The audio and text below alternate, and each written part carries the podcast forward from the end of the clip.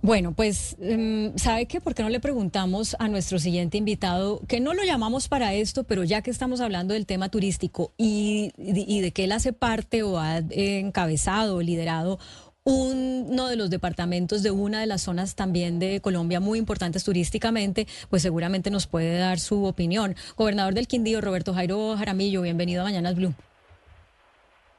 Claudia, muy buenos días. Un saludo muy especial desde este Quindío que llevo en el alma, este corazón de Colombia. La verdad, aquí estamos trabajando duro, duro, duro. No tenemos a, Quindío en la lista de los destinos o al eje cafetero en la lista de los destinos para visitar en 2024 según National Geographic. ¿Cómo cierra el turismo en su departamento? Pero tenemos el, el reconocimiento como el destino rural, el primer lugar de destino rural del mundo, que fue Finlandia, eh, creo que tenemos eh, esa fortaleza en este momento. El turismo acá está, está full, estamos tratando de, trabajarle a un turismo de alto valor, a escalar otros mercados. Teníamos en el checklist un tema de, lo que era la parte de salud de cuarto nivel, que ya la, logramos tener, ya pudimos acceder a agencias de viajes internacionales. Nos está llegando en este momento mucho turismo argentino, mexicano, canadiense y español. La idea es colonizar, digamos, nuevos nuevos, nuevos mercados que por esa falta que teníamos de lo de cuarto nivel, que ya lo tenemos, ya podemos acceder a esos mercados. Ahora que dice Finlandia, pasé el Día de las Velitas en Finlandia, le cuento, en el Festival de los Faroles. Ay, qué Qué cosa tan bella. Espero que lo, lo disfrutado. mucho, mucho. sí, qué cosa. Muy lindo lo que lo que hacen eh, los habitantes porque eso es un concurso cuadra a cuadra de cuál tiene los faroles más lindos se llenan con esos faroles las cuadras y eh, bueno es una experiencia muy bonita recorrer el, municipio el día de las señor eso empezó eso empezó en Quimbaya Claudia pero ya se ya se difundió a todos los municipios del Quindío entonces eso es ah, otro atractivo más no, señor, es que le, un momento porque la estoy embarrando, me confundí. Pasé el día de las velitas en Quimbaya con lo de los faroles y al día siguiente fue a, a Finlandia. En Finlandia no es lo de los faroles. Pero ya están todos los municipios para que sepas. O sea, al que vayas vas a encontrar eh, el tema de los faroles que ya se volvió, eh, digamos que se generalizó en todos los municipios del Quindío. Ah, bueno, pues qué bueno. Oiga, y, estoy un poquito confundida, a ver, Ana Cristina, si usted me saca de la duda, porque estamos saludando a Roberto Jairo Jaramillo como gobernador del Quindío, pero dígame si me está fallando la memoria. Yo había eh, presentado una noticia por allá en octubre que decía que lo iban a suspender por participación en la campaña política. El 27 de octubre publicó, eh, perdón, gobernador. Eh, el gobernador nos dice que nunca, no, no le llegó la notificación, pero pues la noticia, eh, disculpen gobernador, la, la noticia que se había difundido era que el 27 de octubre la Procuraduría General de la Nación lo había suspendido provisionalmente por tres meses por un por un audio que había publicado el colega Daniel Coronel, una, un audio en que eh, usted le decía a alguien que era pues candidato por el grupo de Creemos, por el partido de Federico Gutiérrez, a Juan, Juan Miguel, Juan Miguel Galvis, que le había dicho que había que conseguir votos donde fuera y que eso lo consideraba consideraban participación política. Pero nunca lo... lo... denunciamos en la fiscalía y eso siempre se aclaró finalmente que eso era un tema de, de, inteligencia artificial. yo creo que no fui la única víctima en el país, o como que fuimos varios. A mí nunca me llegó la notificación, nunca me llegó el correo. Finalmente, el lunes siguiente a las elecciones, me llegó un correo de la Procuraduría donde quedaba absuelto de cualquier situación.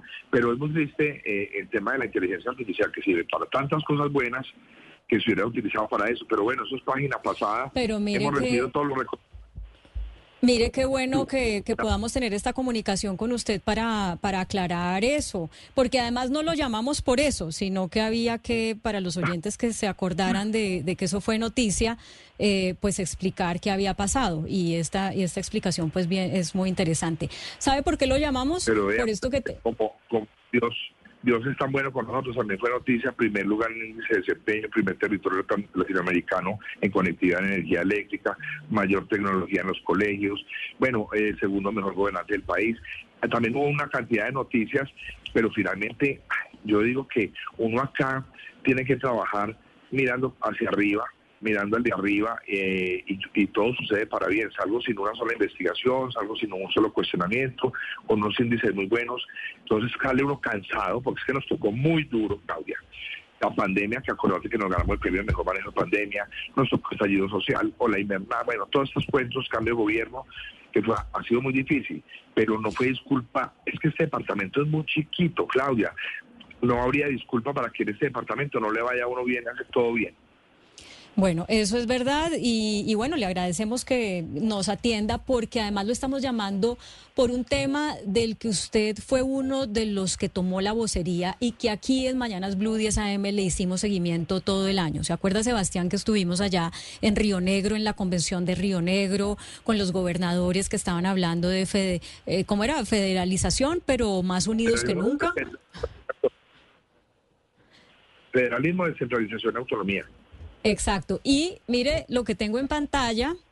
Yo me imagino pues que usted, no, es que me imagino no, usted escribe aquí en este libro, lo acaba de publicar la Federación Nacional de Departamentos, se llama Reflexiones para afianzar la autonomía territorial eh, tiene el sello de Editorial Planeta y hay pues todo un compilado de lo que se hizo en esa convención de Río Negro para hablar de federalismo, que era el grito de muchos gobernadores que terminan ya su periodo y de muchas otras cosas que se hicieron durante el año y que hoy cobran relevancia justamente por el tema del que estábamos hablando hace algún momento, el de la quitarle la delegatura minera a Antioquia, porque el gobernador de Antioquia al reaccionar a la noticia dice en su trino que esto es muestra de la centralización exagerada, o no son las palabras exactas, pero esa es, es la idea.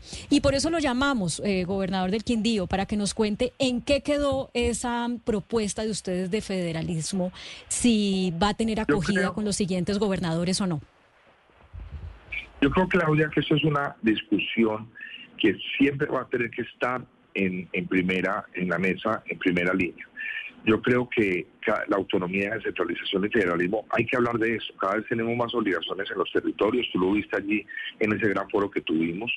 Cada vez tenemos más obligaciones, pero menos, menos recursos. No podemos seguir dependiendo del licor, de los cigarrillos, eh, ahora de los vapor. No podemos seguir eh, dependiendo para para nosotros sostenernos de unas fuentes de financiación muy cortas, pero sí tenemos unas obligaciones cada vez más grandes. El tema del PAE, el PAE era de bienestar familiar, se lo descargaron a las gobernaciones, a las alcaldías, y ahora cada vez más es obligación nuestra. Yo creo que lo que pasó eh, es muy grave frente, frente a lo de Antioquia y su delegación minera. Creo que eso es un, un grito a voces eh, que lo, que lo, creo que lo respaldamos absolutamente en todas las regiones. Yo creo que hay un desconocimiento de las realidades que vivimos en los territorios. Claro, yo hablo con autoridad porque es que yo no tengo en el Quindío problemas de, seguridad grave. Yo, aquí no tengo ni vacrines, ni, ni guerrilla, ni paramilitares, gracias a Dios tengo que ser solidario como presidente de la Federación de Departamentos de lo que ha pasado en otras partes. Pero este tema del centralismo nos afecta a todos. Yo creo que no ha habido un gobierno más centralista que este. Cuando se habla de, la Colombia profunda y se habla de todo esto, de llegar a los territorios, pero yo no veo cómo están llegando desconociendo con una parte importantísima de la Constitución. Es que nosotros somos agentes constitucionales del presidente de la República y no hay una interlocución, ni ya la hubo, ya nos faltan cuatro días, ya no la hubo. Esperamos que los nuevos gobernantes que es un pedido que les hemos hecho nosotros en este, eh, digamos, este medio empalme que hicimos allí en Santa Marta, de decirles que hay que seguir con esta lucha de centralismo, de autonomía y federalismo, y hay que seguir con la lucha del respeto, de, que las voces de las regiones se escuchen y que reconozcan la Constitución. Claro, es que esto no es un, eso no es un berrinche eh, de, de, los departamentos. Yo creo que esto es un, un tema legal que tiene que ser respetado. Gobernador, sí, gobernador, digamos que eh, para federalizar a Colombia creo que hace falta mucho. También tendría que haber un clima nacional en el que mucha gente, gobiernos, presidentes esté de acuerdo en eso. Totalmente de acuerdo. Pero, pero hablando del corto plazo, eh, no sé ustedes en materia de leyes concretas, porque esto no puede dejarse, si el presidente quiere o no quiere, leyes concretas para descentralizar un poco más Colombia. ¿Ustedes qué le van a heredar a la siguiente camada de gobernadores? Yo pienso que aquí hay varias cosas en discusión. Una que se debe cumplir el mandato constitucional. Esa es una. Yo creo que tenemos un Estado centralista claramente. Otra que se debe diversificar las fuentes de recursos de los departamentos. Y que el Congreso de la República eh, tenga proyectos de, reformas constitucionales que incrementen real y, progresivamente, digamos, los recursos del sistema general de participación. Yo creo que es un llamado los representantes representen realmente eh, esas inquietudes de, los territorios y los senadores también. Yo creo que eh, eso se está reventando cada vez más el saco. Yo creo que tiene una responsabilidad muy grande. Uno que anhelaría y que le pediría al presidente de la República, escuche, escuche, tengan una mejor interlocución con esos gobernantes que vienen con todas las buenas intenciones. Ahí hay seis o siete que están repitiendo gobernaciones que vienen con experiencia. Yo creo que todavía estamos a tiempo, después de año y medio, que retomen esa posición de no querer interlocutar adecuadamente con las gobernaciones y con los alcaldes. Yo creo que en eso están equivocados creo que es importante que escuchen, creo que es importante que sepan lo que está pasando en las regiones, no nos estamos inventando las cifras, las cifras las da el mismo DNP, el mismo ministro de Defensa, el tema de los reclutamientos, el tema de las extorsiones, el tema de todo lo que está pasando en el país, no son inventos. Yo creo que deben sentarse a escuchar y dejar los orgullos a un lado, dejar como las... Sí. Eh, eh, yo tengo la absoluta verdad. Gobernador, em, pero a ver, contextualicemos esto de esta manera. Eh, todos sabemos que el presidente Gustavo Petro, después de la jornada electoral de octubre, se reunió con los gobernadores que eran afines a su partido. ¿Usted sabe si en esa reunión el tema de federalismo eh, fue algo que se tocó, si es algo que sea importante para los, los, gobernadores electos afines ideológicamente al gobierno o esa va a ser una bandera solamente de quienes no son afines al gobierno de cara al, al siguiente periodo de, de gobierno de los gobernadores? Yo creo una cosa, Claudia, yo, yo tengo un sinsabor muy grande ya terminando este gobierno en la presidencia de la federación. Es que las reuniones con el presidente, nosotros nos pusimos muy juiciosos a presentarle todas las necesidades, me imagino que lo hicieron los gobernadores electos, pero las reuniones con el presidente son monólogos, donde finalmente él termina hablando contestándonos cosas que no, no, no se le han preguntado, hablando de cambio climático, hablando de otros temas diferentes a lo que nosotros le planteábamos como necesidades, y queda uno con ese sabor. Eso fue una vez, fue dos veces, fue tres veces, fue cuatro veces, hasta que ya finalmente los gobernadores ni siquiera asistían a las reuniones o él no se presentaba en las cumbres de gobernadores. Entonces, uno aspiraría a que esos nuevos gobernantes no van a tener el, el trato indiferente que tuvimos nosotros por parte del presidente de la República. Ante llamados puntuales, nosotros teníamos juiciosos, cinco temas, presidentes, solo mangos bajitos, cosas que usted puede hacer rápido para, para ser contundente. Es muy triste, Claudia, ver la ejecución tan pobre que tienen algunos de los ministerios. Ministerios con ejecuciones del 3%, del 7%, gestión del riesgo creo que va al 3%. Entonces, dicho por el mismo director del DNP, no son inventados por nosotros. El país pide gritos necesidades, no están escuchando los interlocutores oficiales que son los gobernantes y los alcaldes.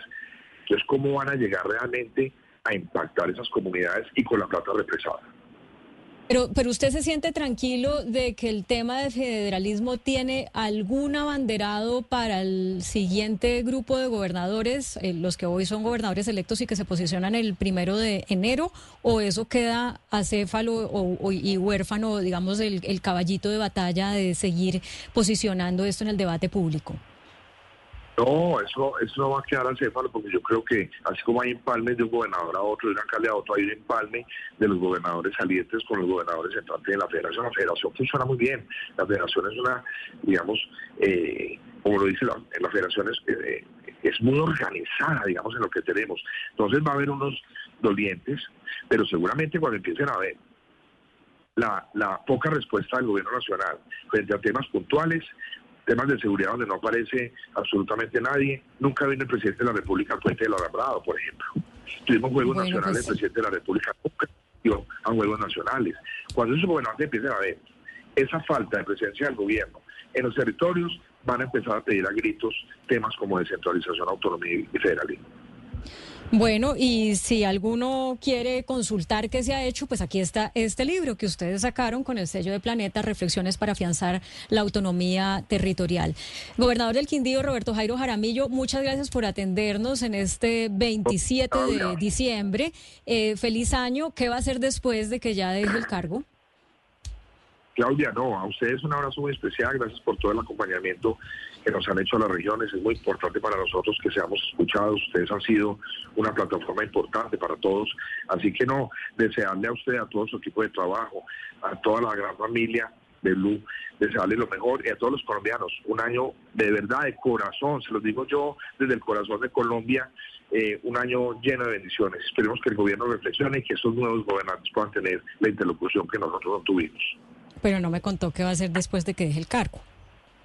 Ay, venga, sí le tengo cosas buenas, vamos a trabajar en academia, eh, dando clases, algo aprendimos, creo que podemos enseñar cosas, y voy a estar con una empresa privada en un proyecto social, tú sabes que yo vengo desde lo social, no sé si te acuerdas, algún día estuviste claro. allí en la Fundación de Discapacitados, así que vamos a volver a, estar ahí y muy pendiente, yo creo que les voy a dar por ahí noticias, eh, voy a estar viviendo en Bogotá, Claudia, cada vez más cerquita de ustedes. Ay, ¿qué va a hacer por acá? Por allá van a estar trabajando en temas sociales que tienen que ver con el departamento del Quindío. Cuando ya firme alguna cosita, eres la primera en enterarte.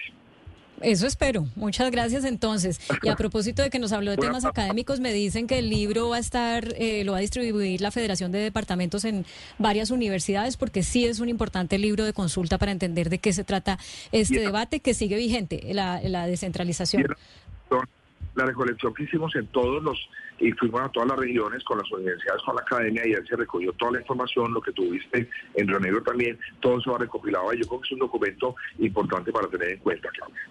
Roberto Jairo Jaramillo, gobernador del Quindío, muchas gracias por estar en Mañanas Blue. Una